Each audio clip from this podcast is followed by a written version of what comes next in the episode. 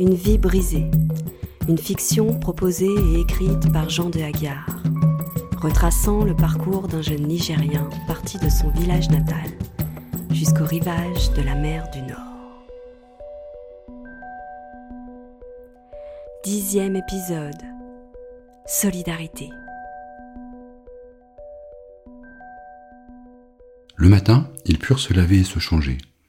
On leur avait fourni de lourds vêtements fourrés afin d'affronter le froid de la montagne. Un infirmier était venu s'occuper de Soufiane.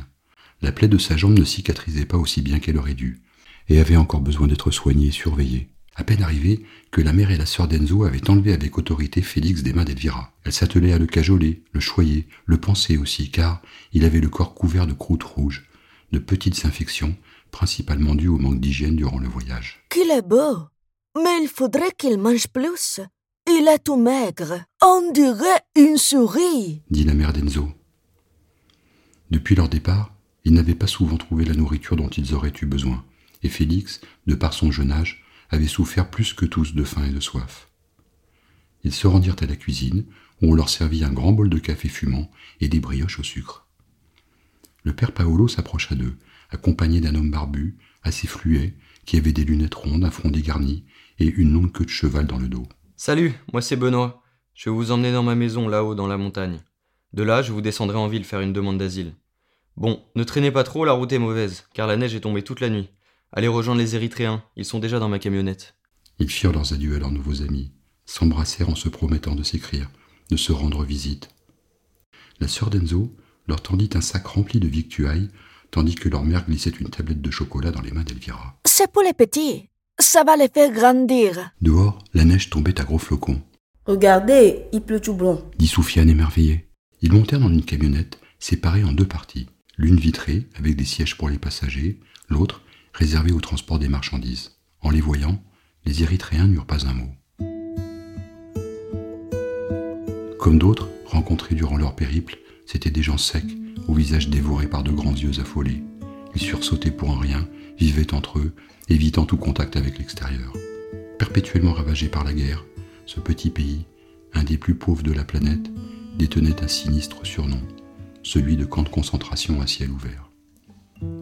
Ils saluèrent quand même ce couple triste, accompagné de deux jeunes enfants, un garçon et une fille.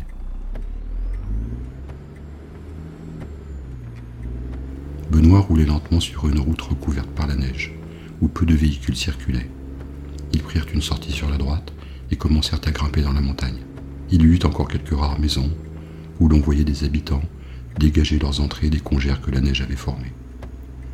Bientôt, ce ne fut plus qu'une piste verglacée sur laquelle la camionnette dérapait, avec la montagne menaçante d'un côté et le précipice sans barrière de l'autre. On est sur l'ancien chemin des douaniers. Ce n'est pas la route principale, c'est très dangereux par ici. Mais on a moins de chances de tomber sur des gendarmes. S'ils vous attrapent, c'est retour à la case départ. Ils vous redescendent directo jusqu'à Naples. Dit Benoît. Les Érythréens continuaient à marmonner entre eux. Ils n'avaient pas compris ne parlant pas français. On allait presque au pas maintenant. Ils croisèrent une colonne d'Africains qui cheminaient avec leurs baluchons, sans vêtements chauds, portant aux pieds de simples sandales. Certains leur firent le signe des autostoppeurs, le pouce levé, et Benoît s'arrêta pour leur dire quelques mots. Désolé les amis, on est complet. J'ai prévenu mes collègues et voir s'ils peuvent passer vous prendre. Courage, on ne vous oublie pas. Ils furent à nouveau seuls dans la montagne. Ils purent lire sur un vieux panneau de bois Bienvenue au col de la Brouille, 879 mètres. Roulez au pas. Enfin, ils étaient en France. Bientôt, en contrebas, ils aperçurent une camionnette bleue avec une barre lumineuse sur le toit qui les rattrapait petit à petit. Merde, c'est les poulets. Ils ne viennent jamais par ici normalement. Ils ont dû nous repérer avec leur saloperie de drone. C'est ceux de la PAF, des coriaces. Il se dit qu'il n'y avait eu d'aucune normalité depuis le départ et que leur parcours allait s'arrêter là, dans un désert blanc, en altitude. Peut-être vaudrait-il mieux au fond mourir ici maintenant Ce qu'elle verdurait de toute façon depuis bien trop longtemps, et tous n'en pouvaient plus. Les Érythréens, sans comprendre les mots, avaient bien saisi la situation et paraissaient de plus en plus affolés. Bon, voilà ce qu'on va faire. Je vais faire semblant de réparer la voiture, et vous vous cacherez dans un refuge que je connais un peu plus haut. Je vous ferai signe quand les flics seront repartis. Benoît arrêta la camionnette dans un renfoncement et leur indiqua une ombre, celle d'un toit quasi invisible d'où ils se trouvaient. Le refuge est derrière ces arbres. Descendez vite et courez vous y planquer. Les Érythréens se regardaient. Ils n'avaient rien compris. Benoît dit en anglais Get out and go with the others. Hurry up! The police is coming! Au mot de police, paniqués, ils se mirent à courir le long de la route au lieu de se diriger avec les autres vers le refuge. Come back! Don't go this way! It's dangerous! Cria Benoît d'une voix puissante qui se noya dans des rafales de neige. Le père était en avant, tenant la main de sa petite fille, mais soudain, tous deux dérapèrent sur une plaque verglacée et perdirent l'équilibre. Ils s'accrochèrent désespérément au bord du précipice, hurlèrent, appelèrent à l'aide, mais les rochers auxquels ils tentaient de se retenir, effrités par l'humidité, cédèrent d'un coup, les entraînant dans une chute mortelle. Il y eut deux interminables cris de détresse, d'effroi, le bruit que fit l'impact de leur corps en s'écrasant dans le ravin. Puis, ce fut le silence de la montagne, le souffle du vent. Le véhicule de police se rapprochait. Le son des sirènes enflait de plus en plus. Benoît faisait de grands gestes pour exhorter la mère et le fils à courir vers le refuge, mais ils ne bougeaient pas, restaient là, anesthésiés par la douleur, la perte d'un être cher, la cruauté de la vie. Les policiers se garèrent derrière eux. Salut Benoît, dis donc, c'est pas joli joli tout ça. C'est pas ceux qu'on avait ramenés à 20 000 il y a quelques jours Bonjour, commandant. Ouais, c'est eux. Je pouvais pas les laisser là-bas. Les macaroniers les auraient renvoyés chez eux. Ben, mes avis que tu aurais mieux fait. On peut dire qu'ils ont gagné leur journée. Bon, on va envoyer un hélico récupérer les corps quand la neige aura fini de tomber. En attendant, on va redescendre les deux oiseaux qui restent. Vous pouvez pas les laisser venir avec moi? Un peu de compassion de temps en temps, ça fait pas de mal. Mon gars, les ordres sont les ordres. On n'est pas là dans l'humanitaire, nous. Au fait, t'aurais pas d'autres pékins planqués dans ton bousin? Non, c'était les seuls. J'avais été à Nice vendre mes pots de miel et faire le plein de légumes à la COP. J'étais juste passé récupérer ceux-là à l'église. Soupçonneux, ils tournicotèrent un moment, mais ne connaissant pas l'existence de ce refuge, ils repartirent, emmenant avec eux la mère et le fils, qui laissaient là un père, un mari, une fille, une sœur. Benoît vint les chercher et ils reprirent la route, C'est quoi cette vie? dit Demba d'une voix enrouée. Personne ne le savait, mais en ces instants tragiques où les fantômes de pauvres êtres disparus se cognaient aux parois de la camionnette, leur désespoir était entier, et tous, sans se le dire, en arrivaient presque à envier le destin de ces deux corps cassés, gisant au fond d'un ravin maintenant, en paix pour l'éternité.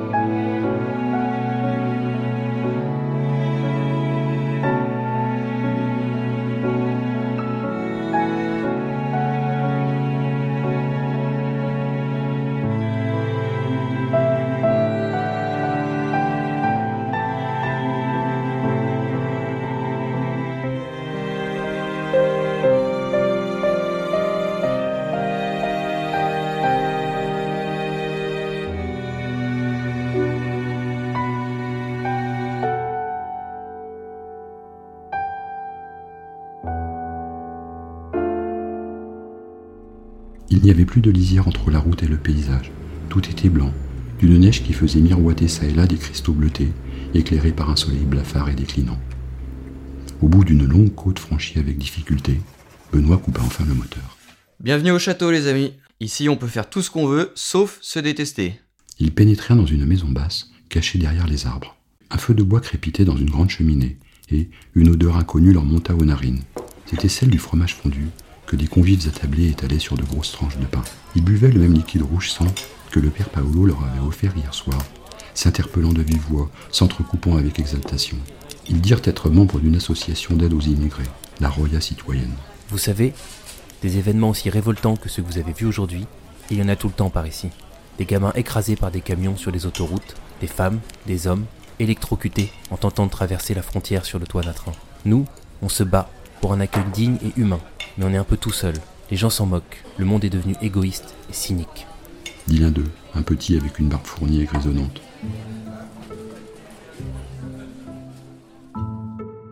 Tous ces événements lui donnaient encore plus envie d'être écrivain, journaliste, cinéaste s'il le fallait, militant peut-être. Il devait alerter de ce carnage en Méditerranée ou ailleurs, de ces chasses à l'homme organisées dans un pays civilisé par la police quand ce n'était pas par l'armée. Ils s'écroulèrent dans une des caravanes qui servaient d'accueil aux exilés de passage. On leur en avait attribué une petite pour eux trois, mais ils n'avaient pas le cœur à profiter de cette intimité. Il se blottit contre Elvira, car il avait besoin de sentir qu'on l'aimait, mais il resta longtemps éveillé.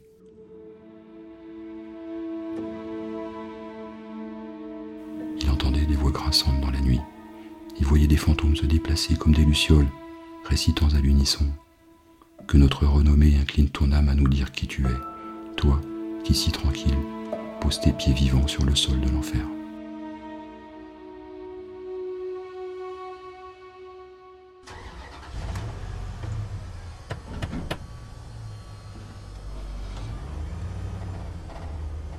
Ils reprirent la route tôt le lendemain matin. Benoît avait prévu de les mener dans un endroit qu'il appelait la préfecture. C'était un bâtiment officiel où ils pourraient faire une demande d'asile provisoire, avait-il dit en les faisant grimper à l'arrière du véhicule pour plus de discrétion. Ils se tenaient comme ils le pouvaient, coincés entre des cartons de légumes et des cages à poules. Une veilleuse distillait une petite lumière blanche. Ils ne se voyaient presque pas, se devinaient plutôt. La route tournait beaucoup, ils étaient très secoués. Soufiane avait du mal à garder l'équilibre, alors Demba le tenait fermement par un bras, tout en lui caressant la tête de l'autre pour le rassurer. Faudra te couper les cheveux, mon pote. Tu as la même coupe qu'un caniche que j'ai vu à Vintimille. Il arracha à Soufiane un pâle sourire. Bientôt, ils durent déboucher sur une grande route, car les chaos, les virages, se firent de plus en plus rares. Le froid était moins intense. On entendait le bourdonnement continu des véhicules passant à toute vitesse, des klaxons, des musiques sorties d'autoradios beuglants à tue-tête. Ils avaient appris à reconnaître ces bruits. C'était le son de la cité.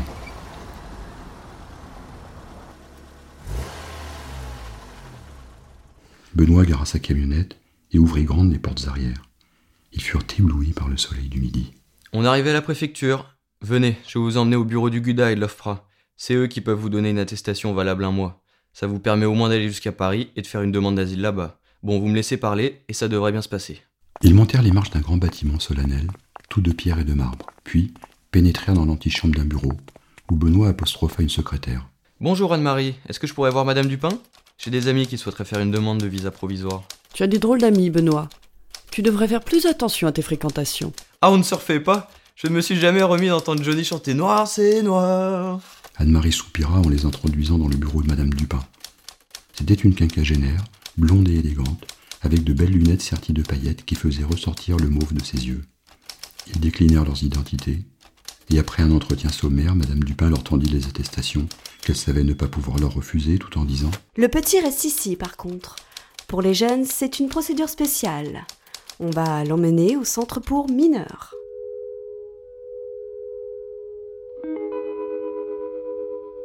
Ils sortirent à reculons, balbutiant des remerciements devant un mur de glace. Leur monde nouveau, celui fait d'espérance, était en train de naître là, dans cette préfecture, sous un soleil radieux. Un autre se disloquait aussi, celui qui les avait tenus debout, ensemble depuis Agadez, celui de la solidarité, sans laquelle leur voyage se serait déjà arrêté depuis bien longtemps. Soufiane s'accrochait à eux en pleurant, et eux pleuraient aussi. T'inquiète pas, on ne va pas t'abandonner. Dès que ce sera possible, tu viendras nous rejoindre. Dit Demba. Il le pensait, le souhaitait sincèrement, tout en sachant que les obstacles à leur retrouvailles pourraient vite se montrer infranchissables. Appuyé sur ses béquilles, Soufiane suivit deux policiers, se retournant vers eux avec un regard où se mêlait la crainte et l'incompréhension. C'était un regard de bête maltraitée, un regard qui ne s'oublie pas. Ils reprirent place dans la camionnette et Benoît dit qu'il allait les déposer à la gare routière. Ils roulèrent le long d'une grande rue joyeuse, bordée de palmiers, avant d'arriver vers un bâtiment devant lequel étaient garés de gros autobus de toutes les couleurs. Ici, vous pouvez prendre un bus pour Paris. Le voyage est long et pas très sympa, mais bon marché. Je vais vous donner de quoi payer les billets et vous me rembourserez si vous passez dans le coin. Ils auraient bien voulu qu'il reste avec eux, qu'il les protège encore longtemps. Ce n'était pas possible, bien sûr, mais quand sa camionnette disparut au coin de la rue, Ils se rappelèrent ces derniers mots. Et n'oubliez jamais, la solidarité. Toujours la solidarité.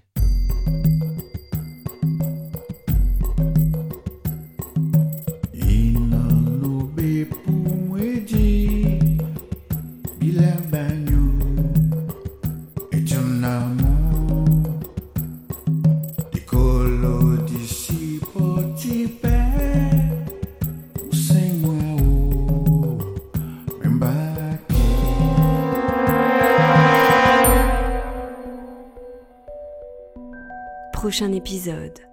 Paris Orange.